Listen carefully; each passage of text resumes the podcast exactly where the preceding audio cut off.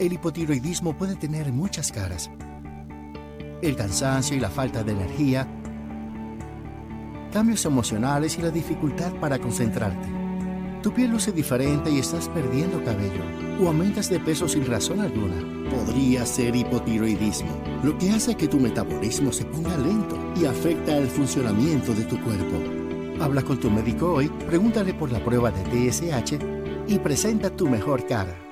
Radio Isla 1320 te presenta la motivadora Lili García. Ejercitarse no tiene que tomar una cantidad de tiempo enorme ni requiere equipo elaborado. Puede empezar con poco, haciendo ajustes fáciles en la rutina diaria, añadiendo más movimientos en el día como usar escaleras en lugar de tomar las escaleras eléctricas o el ascensor, estacionar el auto al final del estacionamiento en lugar de cerca de la entrada, caminar en lugar de montarse en el auto o motora, hacer abdominales, sentadillas o ejercicios de brazos mientras ves su programa de televisión favorito. Según va logrando cada objetivo de ejercicio, continúe añadiendo un objetivo nuevo para mantenerse activo. Con el tiempo, establecer objetivos pequeños para una alimentación sana y ejercicio puede a la larga contribuir a un estilo de vida más sano y ayudar a las personas con diabetes a aprender cómo manejar su condición. Lucerna tiene los nutrientes para apoyar tu sistema inmune. Contiene una buena fuente de proteína, vitamina A, antioxidantes, zinc y vitamina D, mientras te ayuda a manejar el azúcar en la sangre y el hambre. Lucerna, tu buena decisión de día. Felizmente Saludable,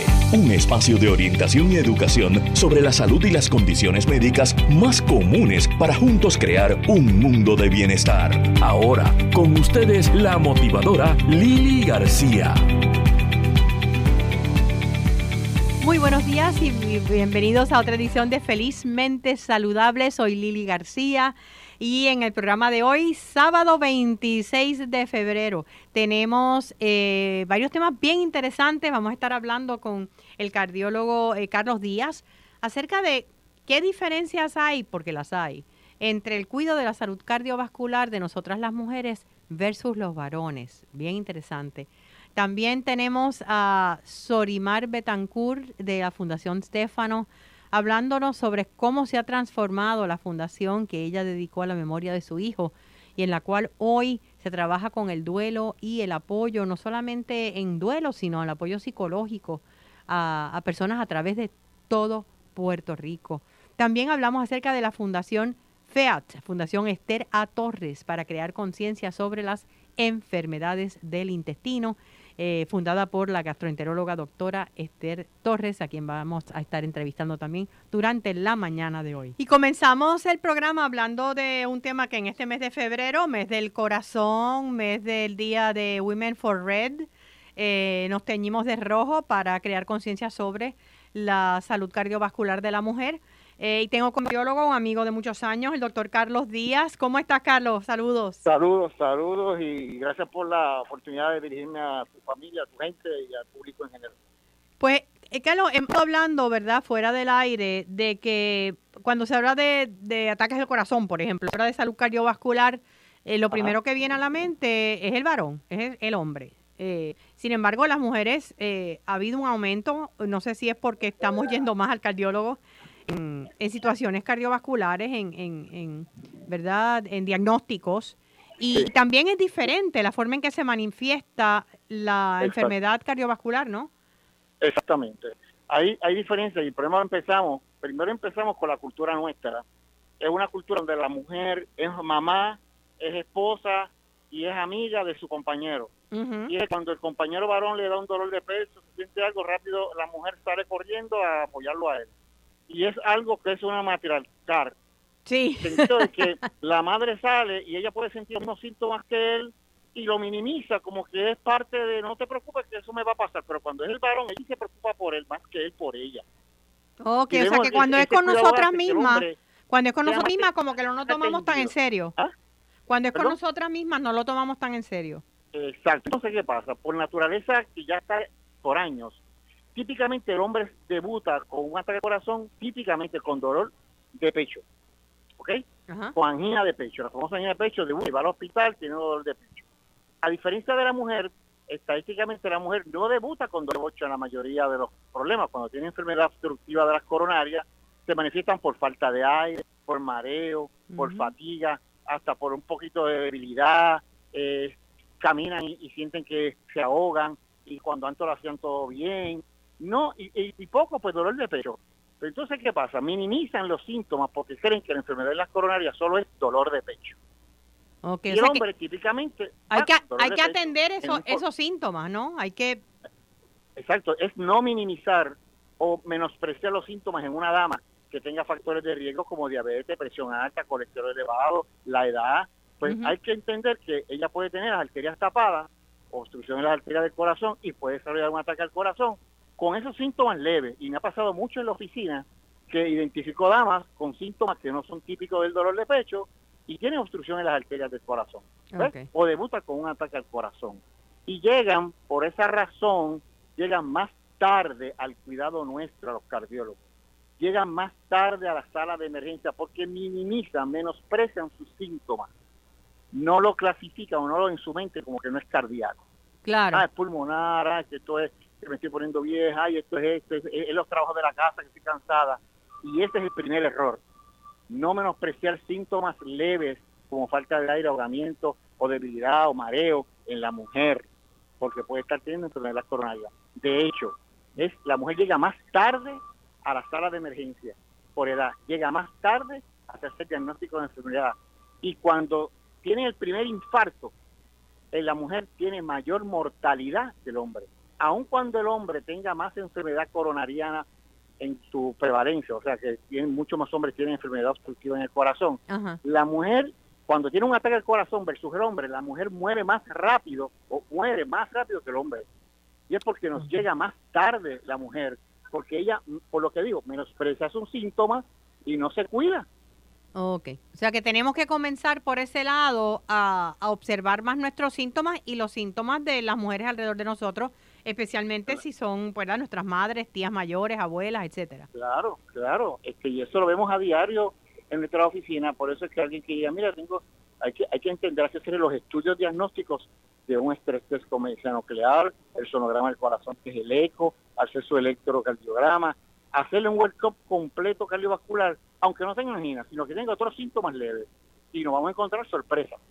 ¿eh? Si una, si una persona, en este caso estamos hablando de las mujeres, pero en términos generales, no parece tener pues alta presión o, predisposición genética para, o no tiene diabetes, nada, como quiera debería ir a un cardiólogo por lo menos una vez al año.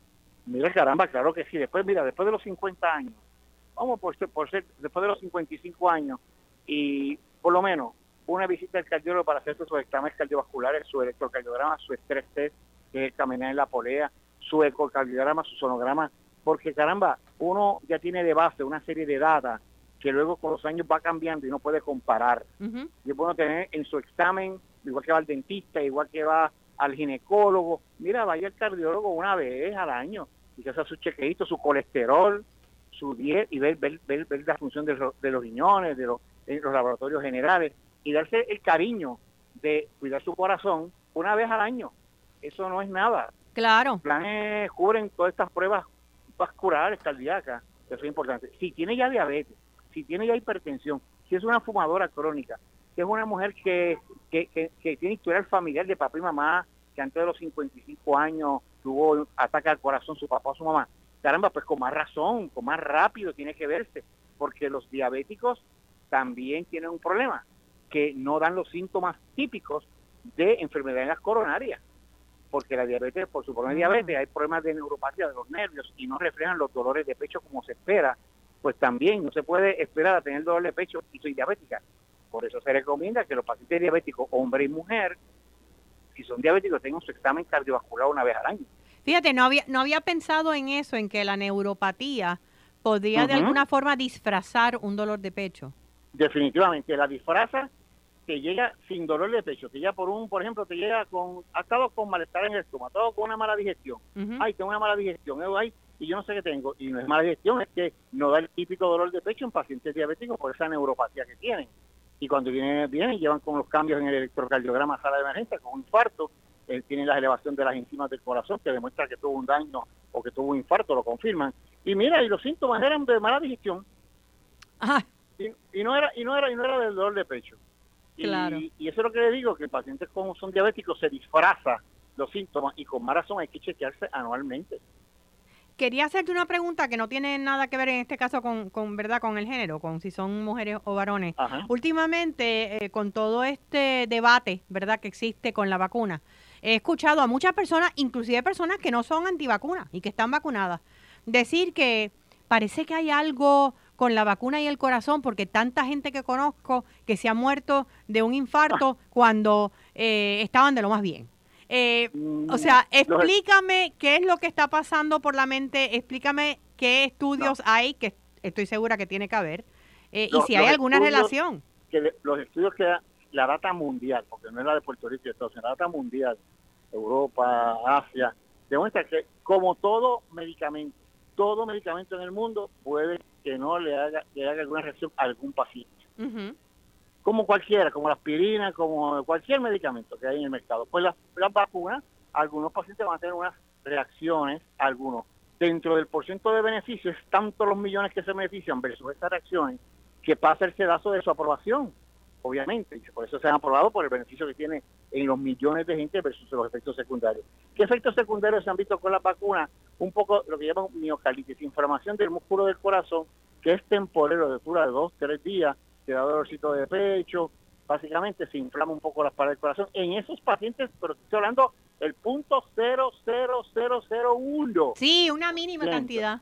Una cosa mínima que se han visto unos casos, efectivamente, más bien se ven los efectos locales, ¿verdad? Del torcito en el brazo, o me pongo un poquito de fatiga, me da un poquito de rash, pero realmente el corazón es tan poco o mínimo que se encuentra que, pues, básicamente el problema es que, como yo le dije a un paciente, en la época de antes te metían el virus completo, pero no había el internet y nadie se, nadie le informaba a aquellos pacientes que tenían reacciones a esto, porque no habían las comunicaciones. Y ahora es una partícula tan pequeña de RNA, se puede producir en millones, la tecnología está tan limpia y ahora pues hasta con un pinchacito que diga que le duele el brazo ya están en las redes, ya está en las redes diciendo que tiene dolor. Seguro. entonces se exagera o se le informa de una forma exagerada como si tuviesen efectos secundarios, mira, más había antes, pero no se, no llegaba a los medios, no se informaba porque no había la, red de comunicaciones que hay ahora. Pero la data real es que no hay que tenerle miedo en lo absoluto. De hecho, los pacientes que peor salen, que se complican, que se intúan y que se mueren, tienen de base enfermedad en la enfermedad cardiovascular. Okay. O sea, los pacientes que tienen enfermedad cardiovascular, pacientes con angioplastía, que, pusieron las mallitas, pacientes operados de corazón abierto con los bypass, pacientes operados con válvulas prostéticas, pacientes con fallo cardíaco, con agita del corazón, pacientes que tengan las coronarias pero que están estables, pero tienen las coronarias, tienen que vacunarse ayer, por las tres, ayer, porque si lo coge el virus, son los que más se mueren y los que más se complican. Estos pacientes en todas partes del mundo. Es una data mundial. Que no tratemos de entonces de inventar diciendo que fulano Mengana se murió de un ataque del corazón y tuvo que ver, la vacuna tiene que haber sido. No, de hecho el virus, el virus tiene unos efectos malísimos a nivel cardiovascular, aparte de la inflamación del músculo, el virus de por sí, que da trombos, que, que trombos se obstruyen las arterias, se obstruyen las venas, y entonces trae los problemas pulmonares, que entonces por, por comunicación de pulmones y corazón, el corazón se esfuerza más se siente tan fatigado que entonces vienen las manifestaciones del corazón en pacientes que se complican cuando están entubados en un intensivo, porque fueron por el virus. O sea, que el virus hay que tenerle terror. Ok, a la, a la vacuna no. Mujeres y hombres, enfermedades cardiovasculares, de esas condiciones que he dicho, que tienen marcapasos, se les quedaba. Y pacientes que son diabéticos y tienen hipertenso y tienen colesterol y están en medicamentos, caramba, arranquen y, y vacúnense. Vacúnense. Si la data es sólida, y, mundial del beneficio que tiene la vacuna. Sí, o sea que el miedo no es a, la vacuna, sino debe ser al virus, especialmente si eres un paciente cardiovascular o un paciente de diabetes.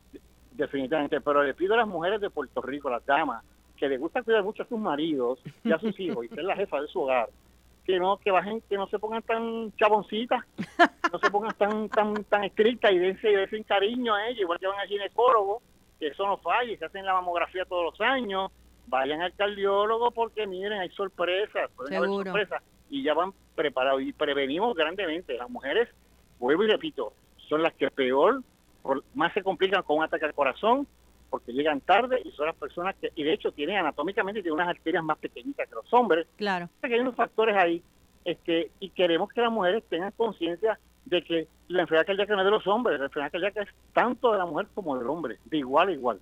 Muchísimas gracias al doctor Carlos Díaz, cardiólogo. Eh, doctor, ¿dónde podemos conseguirlo? Mira, en mi oficina es 787-721-0525 y queda pendiente contigo el tema de la parte emocional, cómo destruye el corazón. Eso, de eso, de eso vamos a hablar en uno de nuestros próximos programas. Te lo prometo que te llamo para eso. Yo he vivido en carne propia esta situación y yo creo que la gente no entiende que el estrés y la, parte emocional, la, depresión, las ansiedades destruyen y producen ataque al corazón y enfermedad cardiovascular. Ok, pues tenemos una cita para, para traer ese tema. Eh, muchísimas gracias al doctor Carlos Díaz. Y gracias por la invitación. A la orden siempre. Cuídate mucho. Gracias. Y continuando con Felizmente Saludable con Lili, bueno, eh, sabemos que la pérdida más grande que puede tener cualquier ser humano es la pérdida de un hijo. ¿Y cómo se puede sanar después de eso? Hay alternativas y una de ellas es convirtiendo el legado de ese hijo en ayuda a otros. El servicio siempre es amor en acción. Y eso es lo que ha hecho con su vida Sorimar Betancur a través de la Fundación Stefano. Sorimar está con nosotros hoy. ¿Cómo tú estás, Bella? De lo más bien, ¿y tú, Lili? Muy bien, muy bien. Y y se me ocurrió tenerte en el programa, digo, porque siempre traigo temas de corte emocional, aunque es un programa de salud, la salud emocional no podemos desligarla de la salud física y una de los de los de las causas más grandes, inclusive de intento de suicidio y de suicidio, es el duelo o la pérdida. Y, y, me he encontrado con varias personas que a través de la Fundación Stefano están encontrando sanación en su proceso de pérdida. Y sé que la Fundación ha, llevado una transformación desde que la iniciaste. Eso es correcto, Lili. Ahora mismo estamos dando servicios. Eh, tenemos cuatro, cuatro sucursales de servicios, una en Ponce, una en Vega Alta, en Medicina Forense y en San Patricio Plaza. Y cuando tú hablas de servicios... 230 personas que estamos actualmente participan del programa. Ok, cuando tú hablas de servicios, ¿qué tipo de servicios estás dando que antes no, no, no lo relacionábamos con la Fundación Stefano? Bueno, pues ahora mismo estamos dando servicios psicológicos, servicios de trabajo social, tanatología, grupos de apoyo y talleres de arte a las familias que están atravesando ese duelo. ¿Y, y cuál ha sido la respuesta, Sorimán? Fabulosa, de verdad que la gente está muy satisfecha de la manera que están pudiendo poco a poco salir de su duelo y, y mucho de lo que hacemos es la combinación de lo, lo de salud mental con también los grupos de apoyo, porque cuando uno se siente que puedes hablar en un lugar seguro y que las personas que están al lado tuyo están todas pasando por el mismo dolor, pues sabes que no te van a juzgar, sabes que puedes abrir tu corazón, y que poco a poco van a ir, ¿verdad? Uno, no quiero decir que, que uno piensa, wow, pues esto es normal, pero muchas de las inquietudes que tienen alguna persona, pues, pues se ven que otras personas también la están pasando, ¿verdad? Ese dolor, ese la cuestión de pasar la Navidad fue muy duro, las Navidades y, y Thanksgiving, eh, ahora mismo el Día de los Enamorados que pasó esta semana. Yo me doy cuenta porque tenemos también un WhatsApp de, familias y, y pues uno ve como los sube y bajas emocionales, que eso es normal en cada persona que está pasando por esto, especialmente los pérdidas de sus hijos. Es eh, muy duro. Tú sabes que eh, yo, como tanatóloga, una de las cosas que tal vez de los mitos más grandes que hay en cuanto a la pérdida es que, pues, cuando tú hablas de las etapas del duelo, ya llegó a una resolución o a una aceptación y ya todo va a estar bien pero es un proceso de alta y baja que dura una vida entera. El proceso de sanación de una pérdida de un hijo no termina nunca. Y tú lo sabes. ¿Cuánto tiempo llevas tú ya? Este año se cumplen 10 años de la pérdida de Estefano y yo te juro que yo me siento que fue ayer. Se ha ido tan rápido el tiempo y, y de verdad que hay veces que hasta me siento, por ejemplo, cuando voy a la corte con una familia o cuando tengo que ir al hospital, que, que me gusta mucho ir al hospital para estar con ellos en los últimos momentos que esa familia tiene con su ser querido antes de donar sus órganos, por ejemplo. Nosotros hacemos un taller de arte con ellos y le pintamos las manos a la familia, le pintamos a las manos a la persona que va a fallecer para que siempre esa familia tenga la huella de su ser querido y que sea un momento de, o sea, bien diferente, porque yo les pongo música, eh, o sea, es una dinámica bien chévere, bien personalizada. Y pues ese recuerdo de ese último momento, yo espero que no sea tan difícil como usualmente es. No, y, eh, y, yo me imagino que para ti, eh, ¿cuál es el sentimiento que todavía a ti se te, se te hace difícil despegarte de él? El sentimiento más difícil es que físicamente no lo tiene. Claro. O sea, ya quisiera yo poder abrazar a mi hijo todos los días y poder hablar con él y tú sabes, eso es lo más duro, no verlos eh, físicamente con uno, pero igual te digo que yo sé que está conmigo, eh, porque siento que, por ejemplo, el sábado fui en un bote a Palomino y nos anclamos en el mismo medio y de repente miro para el lado y el pelero de al lado tenía como un fantasmita con alas. Y yo digo, es que, es que este, este Estefano se ha pasado, me manda corazones en el cielo. y, son detalles. Hay veces que voy a caminar por las mañanas y ha llovido y de repente veo un corazón de agua en la pista de caminar. Y yo siento que, ¿sabes? Él diciéndome, mami, ¿sabes? Te quiero, estoy bien, todo está bien. Y, y ellos siempre viven en nuestro corazón y eso es así. ¿Has soñado con él? Sí, sí, sí. No, la, la primera vez me tomó seis meses eh, soñar con Estefano. Pero fue algo bien lindo porque soñé que un montón de mariposas estaban entrando por una por una ventana. Y me dieron la vuelta y así mismo salieron por el otro lado. Y después de eso lo veo ahí caminando viniendo donde mí así bien guapo de con la ropa blanca que siempre usaba. Y era como una piscina de estas griegas antiguas. Y cuando llega donde mí yo estaba tan feliz. Y le digo vamos a hacernos un selfie y ahí él no salió en la foto. Y me di cuenta yo pero es que claro él no está pero hace tiempo que no sueño con él, fíjate. Pero está, pero de todas maneras sí, cuando lo sientes es alegre el sueño. Ay, sí, es, es tan real que es como si estuvieran ahí, tú sabes.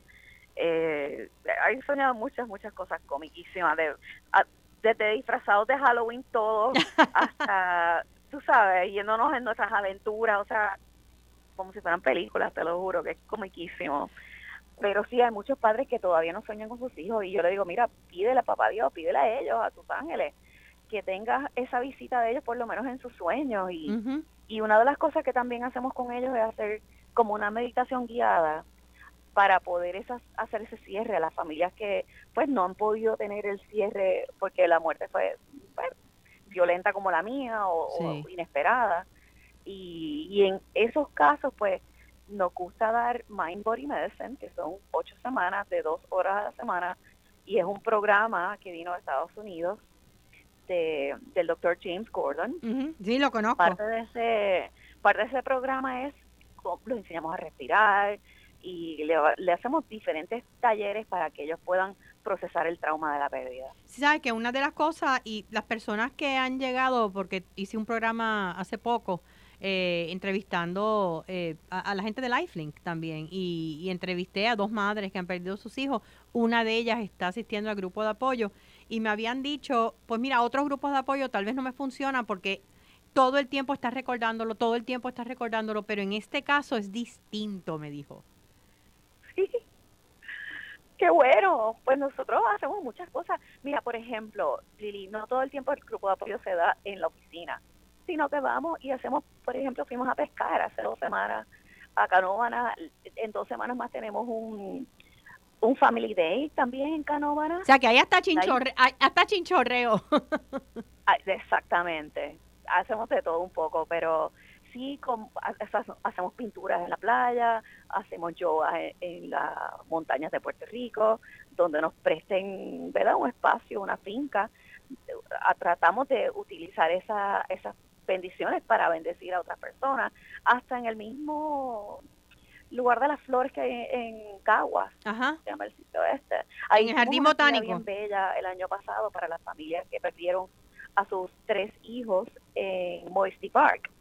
hicimos una mañana espectacular, de empezamos con el yoga, le dimos meriendas y luego de eso diferentes talleres y luego el grupo de apoyo. todo eso ayuda a sanar a, las personas. ¿Qué, qué es lo que tú no...? con la ayuda psicológica y Claro, o sea, que tiene, porque tienes la parte social también, o sea, de compartir con otros padres, de tú eh, salir a otras actividades, no estás encerrado en tu casa, encerrado en tu dolor todo el tiempo. Sí, eso es bien importante. Yo le digo a todo el mundo que no se pueden quedar en la casa, que están llorando, perfecto. Yo entiendo que, que vamos a llorar. Bueno, hay que llorar, pero hay que llorar fuera de la casa y caminando y, y con grupos de personas que, que te entiendan. Y eso es lo que nos hemos convertido, en la familia de la Fundación Stefano. Hay muchas mamás y muchos papás que vienen todos los sábados a coger clases de cerámica en la mañana. Ahora empezamos unos grupos eh, nuevos de apoyo por las tardes, unos talleres de sanación. Eh, en el... estoy pensando cómo más poder ayudar a las familias. Bueno, hay, hay tantas cosas, tantas alternativas eh, de hacerlo. Una de las, de las cosas que yo le, digo, ¿verdad?, a la gente, eh, y tú que has pasado por esto, ¿sabes? Es que el dolor nunca se va, pero se transforma. En tu caso, ¿ha sido así? Oh, sí, definitivamente. O sea, yo no puedo decir que yo vi dolor por la pérdida de Estefano, no. Yo busco las cosas lindas de la vida. Tengo mi hija, que gracias a Dios está conmigo en el día de hoy. Eh, y tengo la fundación, que para mí yo estoy muy enfocada en cómo hacer que otras personas puedan transformar su dolor en servicio. Y eh, lo estoy logrando porque otras personas que han pasado por lo mismo me están acompañando a funerales, por ejemplo, a darle pésamo a las familias, a estar con ellos en ese momento, ¿verdad? Que es tan difícil de la despedida de su ser querido. Y poco a poco me, me da mucha alegría en mi corazón saber de que me siento totalmente que yo nací para hacer esto. Y pues lamentablemente tuvo que morir Estefano para yo llegar a, encontrar cuál es mi propósito de vida. Y eso se lo digo a todo el mundo, yo veo el propósito en todos los padres o muchos de los padres inmediatamente que llego al hospital y me doy cuenta de lo que ha pasado o ¿verdad? diferentes circunstancias yo digo wow esto se puede hacer con este padre y los ayudamos a, a tener voz verdad eh, ante las pérdidas de sus hijos para que esto no, no ocurra con otras personas y si ocurre que sepan que no están solos. Me mencionaste eh, que hay, y me imagino que poquito a poco ah, irás añadiendo voluntarios, porque como decía al principio, el servicio es amor en acción y cuando tú no tienes a esa persona para darle ese amor, ¿a quién se lo vas a dar de ahora en adelante? Eh, ¿Dónde están las sucursales de la Fundación Stefano y cómo puede el público eh, llegar a ellas? Pues estamos en San Patricio Plaza, nos mudamos, estamos arriba por el food court en la esquina de Claro, cuando van de camino a los baños, inmediatamente a la izquierda hay unas escaleritas y ahí en ese pasillo estamos nosotros.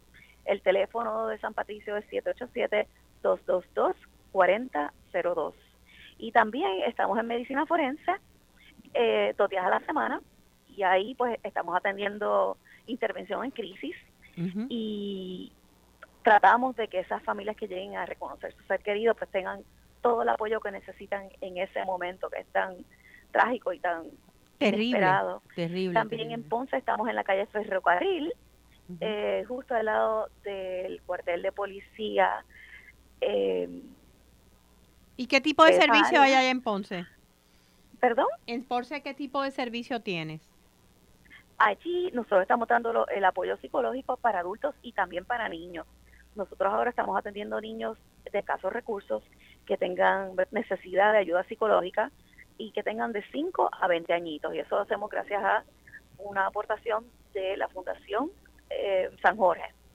Así que ahí también se están dando esos servicios en Ponce. Estamos dando los grupos de apoyo que se están dando al aire libre, afuera, bien chévere. Y, y en Vega Alta vamos a comenzar de nuevo a dar los servicios en las próximas dos semanas. Y también servicios psicológicos para las familias en duelo. Me parece maravilloso lo que están haciendo, Sorimar. Eh, gracias a ti por, por, ¿verdad? No solamente haber encontrado tu propósito, sino seguirlo redescubriendo todos los días y darle la oportunidad a tantos padres y madres eh, que a que encuentren ayuda, a que se sientan apoyados y se sientan que no están solos en un momento tan difícil como es la pérdida de un hijo. Así es. Gracias Lili por esta oportunidad de hablar de la fundación con todo el mundo y espero que si estás en tu casa, estás escuchando esto, atrévete a salir, atrévete a buscar la ayuda. O sea, no hay nada malo con uno ir a un psicólogo o ir a un tanatólogo. Al revés, es de bendición para uno y para el resto de la familia. Porque si uno va a recibir los servicios, te damos las herramientas para uno poder trabajar también con toda tu familia. Con toda la familia. Es sumamente importante para poder evitar otras pérdidas que sencillamente sí podemos controlar, pero si no nos damos cuenta también tenemos otras pérdidas como un trabajo, la pérdida de tu, de tu casa, la pérdida de, una, de tu pareja. Todo eso se puede dar si uno no viene a buscar esa ayuda tan necesaria en los momentos de crisis.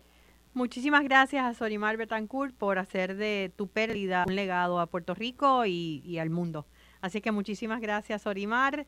Y regresamos en breve con más de Felizmente Saludable. Quédate con nosotros, oriéntate, edúcate y vive felizmente saludable en Radio Isla 1320. El hipotiroidismo puede tener muchas caras. El cansancio y la falta de energía. Cambios. Mejor para una gastroenteróloga el poder crear una fundación donde, valga la redundancia, crea conciencia sobre las enfermedades que más atacan a sus pacientes. Eh, y eso hizo la doctora, Esther, eh, la doctora Esther Torres, fundando FEAT, la Fundación Esther Torres, para crear conciencia sobre enfermedades del intestino. Está hoy con nosotros, doctora Torres. Gracias por estar con nosotros hoy en Felizmente Saludable. ¿Cómo está? Muy bien, Lili. Dándote las gracias por la oportunidad. Tú sabes que yo nunca digo que no si vamos a tratar de traer a la conciencia del público estas dos enfermedades y que le den todo el apoyo a estos pacientes para que puedan sobrevivir con ellas, ¿verdad? Son enfermedades crónicas difíciles, pero se hace una vida plena con ellas, sobre todo si tenemos el apoyo de la comunidad. Así que aquí estoy para contestar tus preguntas. Pues eh, hablando de esas dos, sé que una es Crohn's, ¿verdad? ¿Y cuál es la otra? Colitis ulcerosa. La, el Crohn's y la colitis ulcerosa. ¿Y cuál es la diferencia, doctora? La enfermedad de Crohn puede eh, afectar cualquier parte del sistema gastrointestinal, desde la boca, el estómago, el intestino delgado, que es el sitio más común, el colon, incluyendo hasta el área perianal. Eh, y puede ser eh, en cualquiera de estas partes o en varias de ellas afectadas por la condición. La colitis ulcerosa es la enfermedad inflamatoria que afecta solamente al intestino grueso, eso se llama colitis, y hay que ponerle el apellido ulcerosa porque colitis lo único que significa es inflamación del colon y hay diferentes razones, incluyendo la enfermedad de Crohn, puede dar una colitis por enfermedad de Crohn. Pero en el caso de colitis ulcerosa es exclusivamente el intestino grueso, es una inflamación más eh, superficial, más en la, en la cubiertita que vemos cuando miramos el intestino por dentro, eso se llama la mucosa. Empieza siempre por lo más pegadito al ano, por el recto, y cuando se extiende, que no es en todo el mundo, pues se va extendiendo de una forma continua eh, hacia arriba en el colon. Mientras que la enfermedad de Crohn, aparte de que no es eh, superficial, sino que puede atravesar todas las capas del intestino, también es como en parchos, como descontinua. Podemos tener un pedacito de intestino afectado y después un intestino que está bien y después otra vez otro afectado. Así que esas son las dos diferencias grandes en estas condiciones. Y en términos de la manifestación, al ser diferentes, ¿los síntomas eh, son distintos también o se parecen? Hay síntomas más característicos eh, para una que para la otra. Eh, en colitis ulcerosa el síntoma más característico es diarrea con sangre. Evacuaciones frecuentes, líquidas o bien blanditas, bien flojitas y que usualmente tienen sangre mezclada con la evacuación. Estos pacientes también frecuentemente se quejan de pujo, del deseo de ir al baño constantemente, como que fui, boté un poquito y todavía tengo deseo, vuelvo al baño y echo otro poquito que es un síntoma bien, bien molestoso. El síntoma principal y más característico de enfermedad de Crohn es pérdida, eh, es dolor abdominal, que puede estar acompañado de pérdida de peso. Pueden tener diarrea, pueden tener sangrado, pero lo más característico y lo que más se queda del paciente es el dolor abdominal. Y a la... Pues se pone peor cuando comen y por eso dejan de comer y entonces pierden peso eh, pero característicamente dolor abdominal. Y a la hora de hacer el diagnóstico, ¿qué se utiliza? Para el diagnóstico en colitis ulcerosa es mirar el colon por dentro, o sea, una colonoscopía, porque lo vemos, como la inflamación es en la parte más superficial, con el, endoscopista mirar dentro del colon, ya ve el proceso inflamatorio y le saca unas muestras para patología, ¿verdad? Para confirmar con el patólogo la inflamación. La enfermedad de Crohn, como puede estar en diferentes áreas del intestino y frecuentemente está en el intestino delgado, aparte de mirar también, miramos el colon, porque puede estar en el colon, con el colonoscopio podemos entrar a la parte final del intestino delgado y verla si está ahí, y siempre sacamos muestras. Eh, si pensamos que está en el estómago, pues la podemos ver con endoscopía, ¿verdad? Entrar por arriba con el endoscopio. Pero prácticamente siempre, aunque la podamos ver para tener una idea de cuán envuelto está todo el intestino, necesitamos estudios de radiología. Okay. Que, que hoy en día lo más que usamos es la tomografía computarizada, ¿verdad? Lo que llamamos un CT, CT. Con una técnica especial donde vamos a resaltar bien el intestino delgado, que es el que está más lejos de los endoscopios y, y no llegamos fácilmente a poderlos ver. Ok. ¿Ese, es ese CT se hace con contraste generalmente? Sí, ese CT lleva contraste por boca y contraste por vena, porque nos permite ver la parte, eh, ¿verdad?, de lo que llamamos el lumen, por donde va la comida del intestino, con el contraste por boca. El contraste por vena, entonces nos ayuda a ver eh, si hay inflamación en la parte fuera del intestino, nos ayuda a ver la pared intestinal, si está gruesa, eh, si está de tamaño normal, si hay inflamación en esa área. Así que es una combinación de ambos contrastes tiene que tener los dos contrastes para poder hacer un buen estudio dedicado a ver el intestino a través de CT.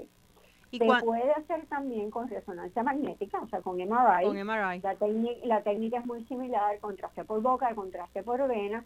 La ventaja que tiene es que el MRI no tiene radiación, mientras que el CT sí. sí. La desventaja es que es más caro, es un estudio que tarda más tiempo, o sea, es más lento el paciente tiene que aguantar la respiración más, mientras que en el CT eso no es necesario.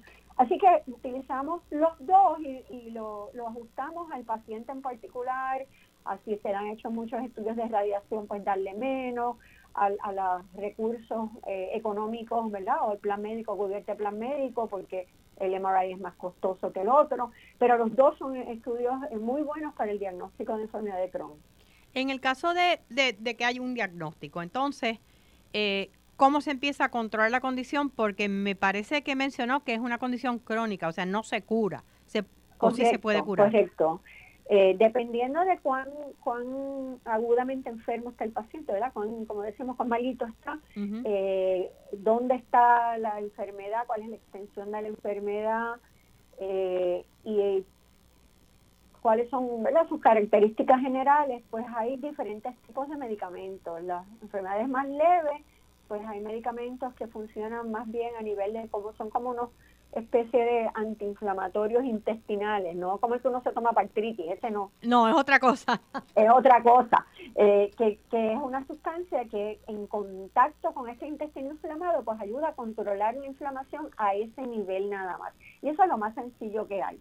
Cuando pasamos de un grado ya de leve a ¿verdad? moderados o severos, pues entonces tenemos que usar medicamentos que disminuyan la inflamación y el eh, proceso del sistema inmune súper alterado que tienen estos pacientes y ahí entramos en medicinas como es la cortisona, por ejemplo, que es un antiinflamatorio bien poderoso, pero que es solo para usar de corto plazo en un paciente que queremos eh, mejorar rápidamente. Estabilizar, claro.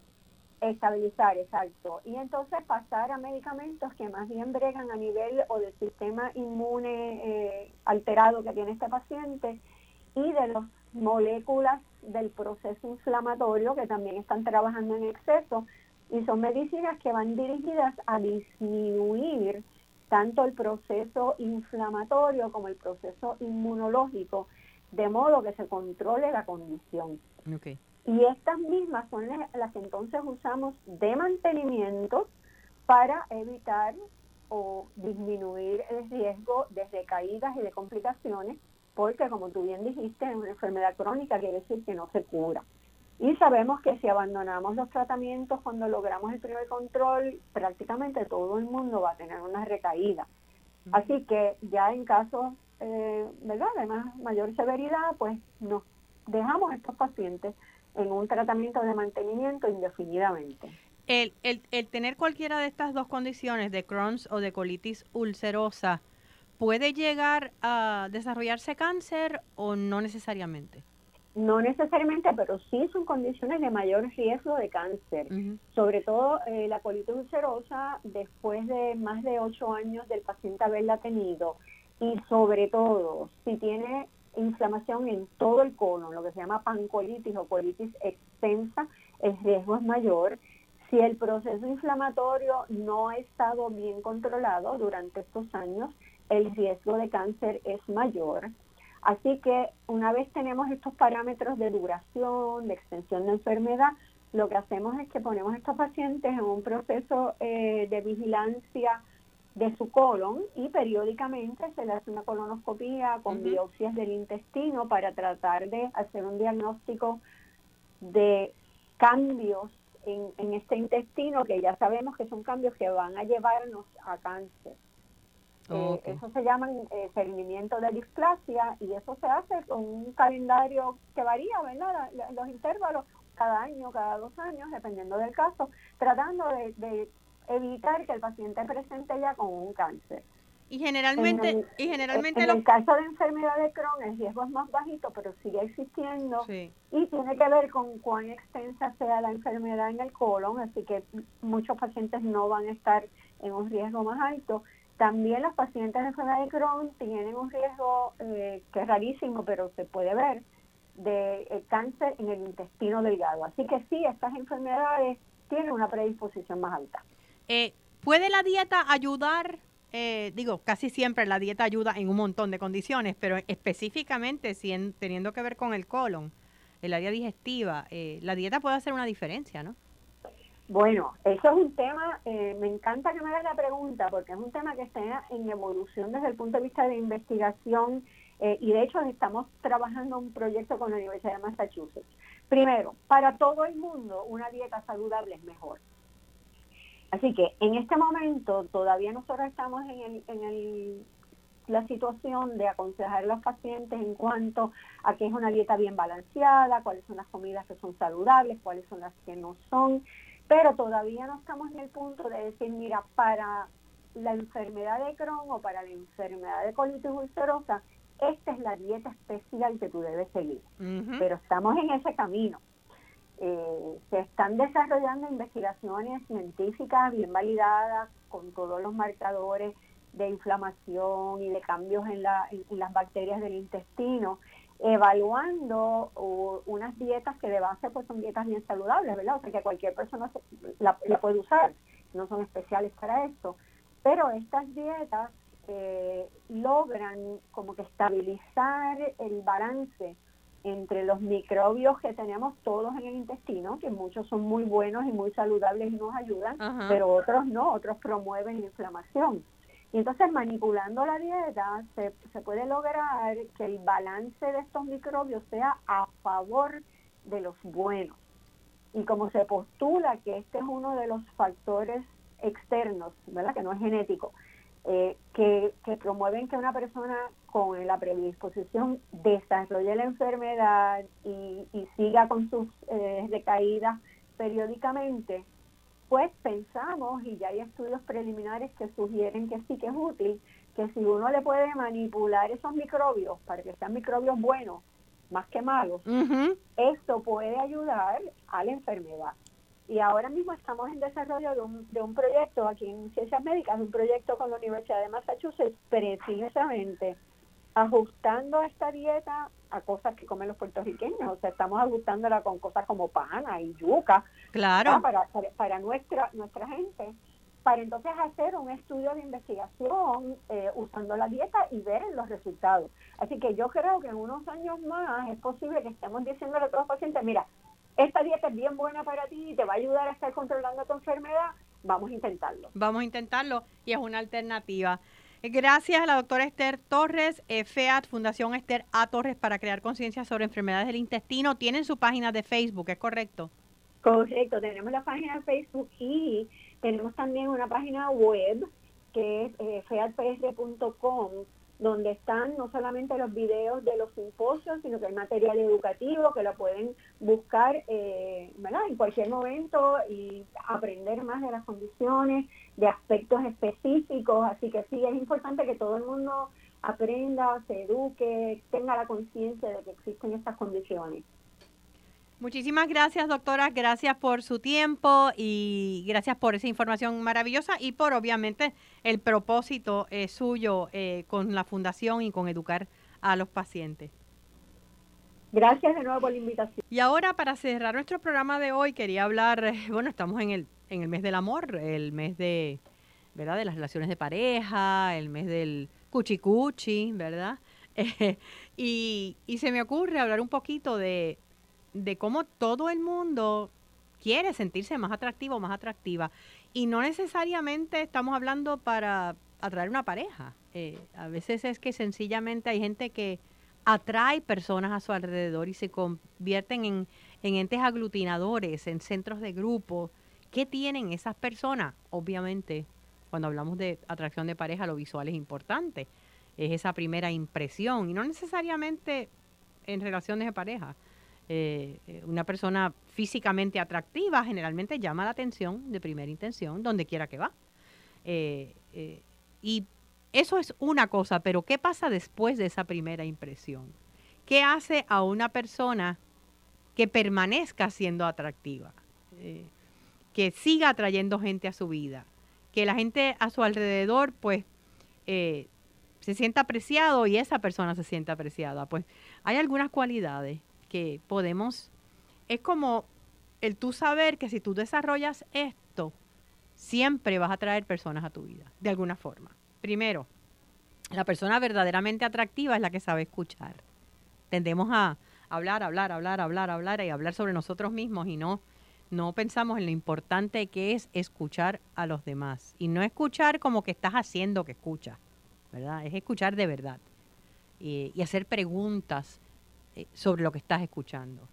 Lo otro, validar por encima de criticar.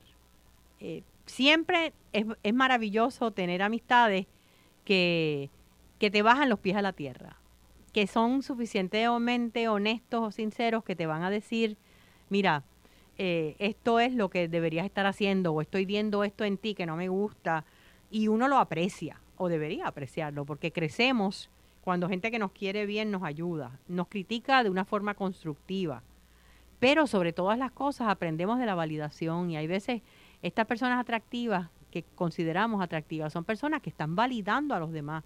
Mira, me alegro de tu éxito, mira, me enteré que te ocurrió tal cosa, eh, mira qué bien te ves hoy o qué lindo te queda ese color. Son comentarios que a veces nos pueden parecer tontos, pero que, que hacen que los demás alrededor de nosotros se sientan que están siendo vistos y que están siendo apreciados.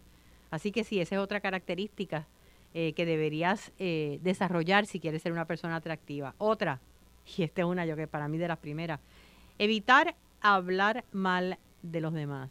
Em, a todos se nos zafa, vamos a ser honestos. Todos en algún momento vamos a hablar mal de alguien o criticarlo, tal vez no es con malicia, tal vez no es con idea de querer hacerle daño, tal vez es sencillamente repitiendo algo o desahogándonos. Pero eh, si una persona está constantemente hablando mal de otros, jamás va a ser alguien con quien tú quisieras compartir. El hablar mal de otros te hace una persona poco atractiva, porque va a llegar un momento en que tú te vas a preguntar, ven acá, si está hablando mal de los demás, entonces pues va a hablar de mí mal también en algún momento, posiblemente o ya lo está haciendo. Así que ten mucho cuidado con lo que dices de los demás y cuando siempre te ves criticando. Aparte que el hablar mal siempre de los demás indica que posiblemente eres una persona bastante insegura, porque las personas inseguras tienden a querer siempre criticar a otros porque entonces eso los hace sentirse mejores. Así que eso hay que vigilarlo.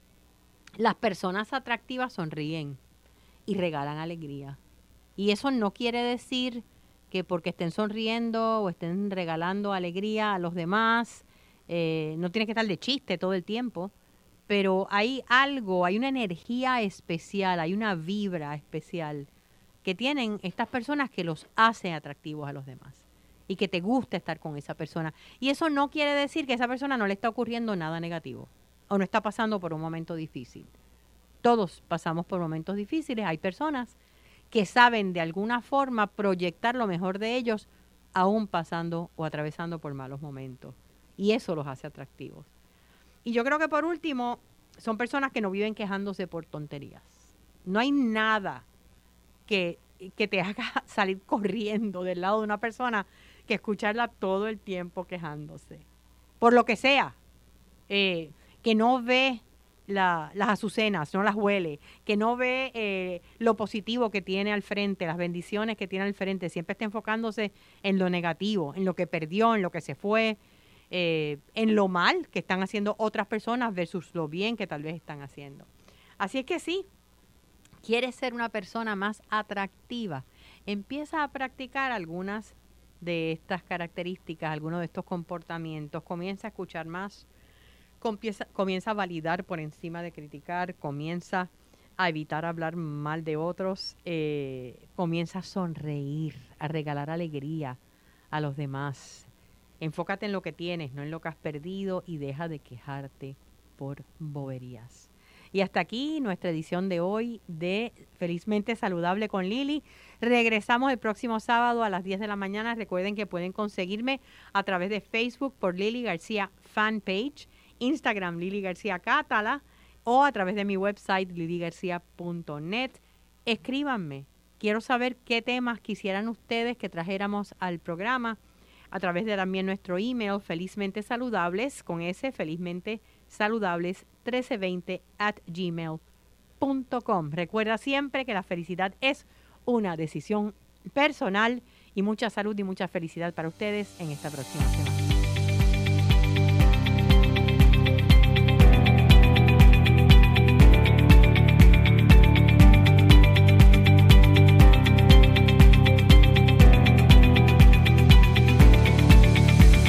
Hipotiroidismo puede tener muchas caras.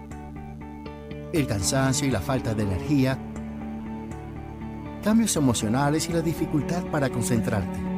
Tu piel luce diferente y estás perdiendo cabello o aumentas de peso sin razón alguna. Podría ser hipotiroidismo, lo que hace que tu metabolismo se ponga lento y afecta el funcionamiento de tu cuerpo. Habla con tu médico hoy, pregúntale por la prueba de TSH y presenta tu mejor cara. Saludemos, el programa de medicina integral humanista para inspirarte, informarte y transformarte. Saludemos con el doctor Jaime Claudio todos los lunes a las 7 de la noche, solo en Radio Isla 1320. Estamos reclutando vendedores determinados y enfocados en la venta de diferentes medios de comunicación como televisión, radio, redes sociales y más. Envíanos tu resumen a andrea.insidemediapr.com o escríbenos por WhatsApp al 787 641 21 2164.